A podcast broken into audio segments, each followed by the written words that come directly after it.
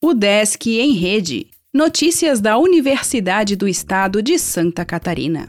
Olá, meu nome é Glênio Madruga e esta é a edição 567 do Desk em Rede.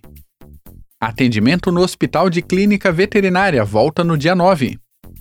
Os atendimentos acontecerão de segunda a sexta-feira, das 8 às 12 horas, somente com agendamento prévio realizado por telefone. As vagas serão limitadas por setor do HCV. Com o atendimento suspenso desde o início da pandemia, o hospital retornará às atividades externas seguindo todas as normas sanitárias, como distanciamento social, aferição de temperatura, disponibilidade de álcool em gel e uso obrigatório de máscaras faciais. Durante o atendimento será permitido apenas um acompanhante por paciente. Por enquanto, o hospital não realizará internamentos. Contamos com a colaboração de todos para essa retomada, declara o coordenador do HCV, professor Ademir Cassiano da Rosa. Especialização EAD sobre Educação Inclusiva abre vagas.